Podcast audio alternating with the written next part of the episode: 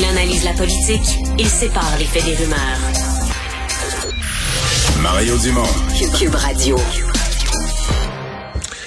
Annonce ce matin euh, du euh, gouvernement du Québec, en fait de deux ministres euh, qui étaient directement concernés les deux, l'éducation et la culture. Pourquoi? Parce que c'est d'amener les jeunes des milieux scolaires, de les mettre en contact, de leur donner accès aux œuvres culturelles du, du Québec.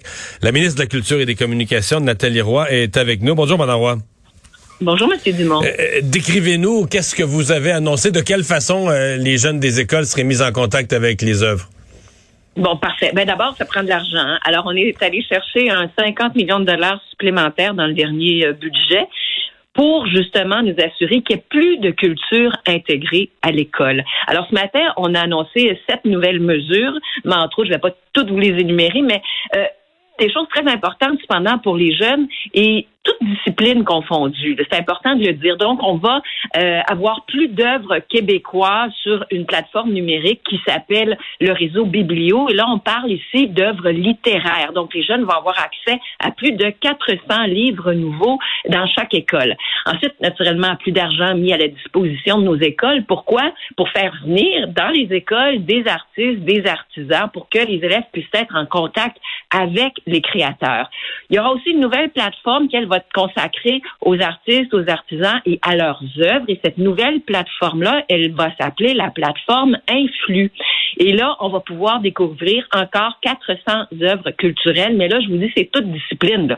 De la danse, du théâtre, de la musique. Donc, on veut faire connaître le patrimoine culturel québécois parce que on, s'est rendu compte d'être très tôt depuis euh, notre arrivée euh, en poste, depuis le début de notre mandat, on s'est dit la culture québécoise, elle est belle, mais on se rend compte que les jeunes la connaissent très peu parce qu'ils sont extrêmement sollicités euh, par naturellement le numérique et des plateformes internationales. Donc on a dit il faut faire connaître la culture québécoise.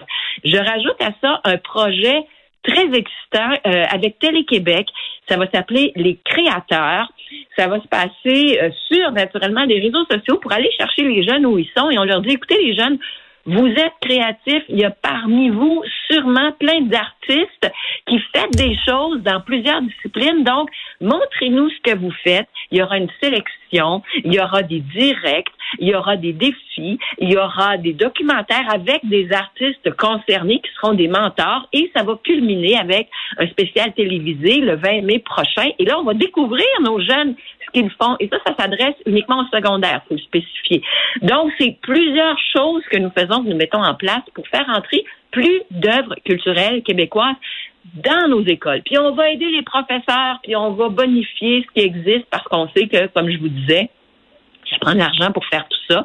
Donc, c'est 50 millions sur 5 ans, 10 millions par année que nous allons injecter pour la faire connaître la culture. Et vous savez, M. Dumont, c'est drôle parce que je lis quelques articles, puis je parlais avec des artistes qui nous disaient, ben écoutez, nos jeunes sont très, très sollicités, ils connaissent la culture américaine, la culture britannique, la culture coréenne, la culture québécoise, ils sont peu à la culture québécoise via les réseaux sociaux. Alors nous, on pense que c'est le rôle de l'école d'exposer nos citoyens du Québec à la culture québécoise. Et je pense qu'on va tous y être gagnants parce que c'est notre mémoire collective, notre histoire culturelle aussi. Est-ce qu'on a repris dans la même matière, euh, parce qu'on s'avait été arrêté par la pandémie, mais est-ce qu'on a repris euh, ce qui se faisait de façon classique, d'amener des groupes euh, au théâtre, d'amener les jeunes directement dans des lieux de, diffusion culturelle? Est-ce que ça, les écoles ont, ont repris ces exercices-là? Ah, je suis contente de vous entendre parler de ça. Ça, c'était notre première promesse électorale. Euh, c'était 112 millions que nous avions injectés sur cinq ans. Naturellement, la pandémie a arrêté tout ça. L'argent est là.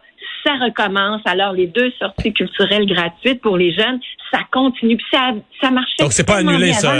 Ça redevient possible, puis on va recommencer à le faire, là. Oui, oui. Ben, en fait, c'est un ajout parce qu'on avait mis ces 112 millions pour les sorties culturelles gratuites pour amener les jeunes à l'extérieur.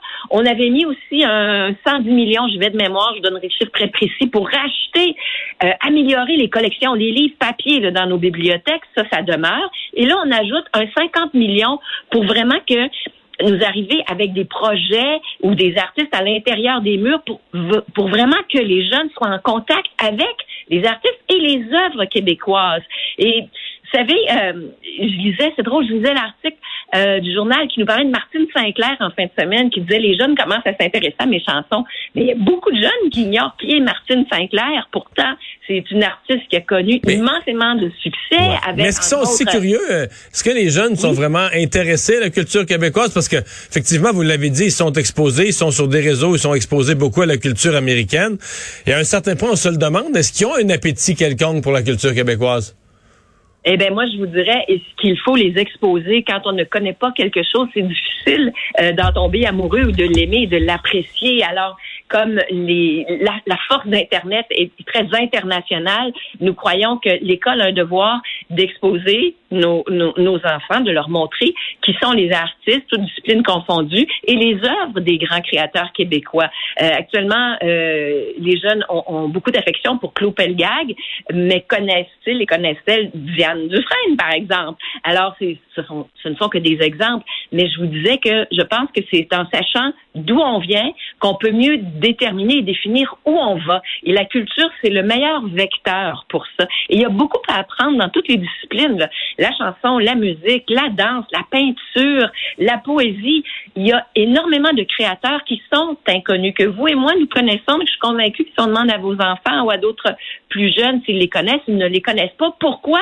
Parce qu'ils ne sont pas exposés à ces artistes, à ces œuvres qui datent de 10, 20, 30, 40, 50, 60 ans. Mais pourtant, tout ça, ça fait partie de notre identité culturelle, de notre histoire culturelle. Et nous croyons sincèrement que l'école a son rôle à jouer pour la faire connaître et la faire découvrir, cette culture.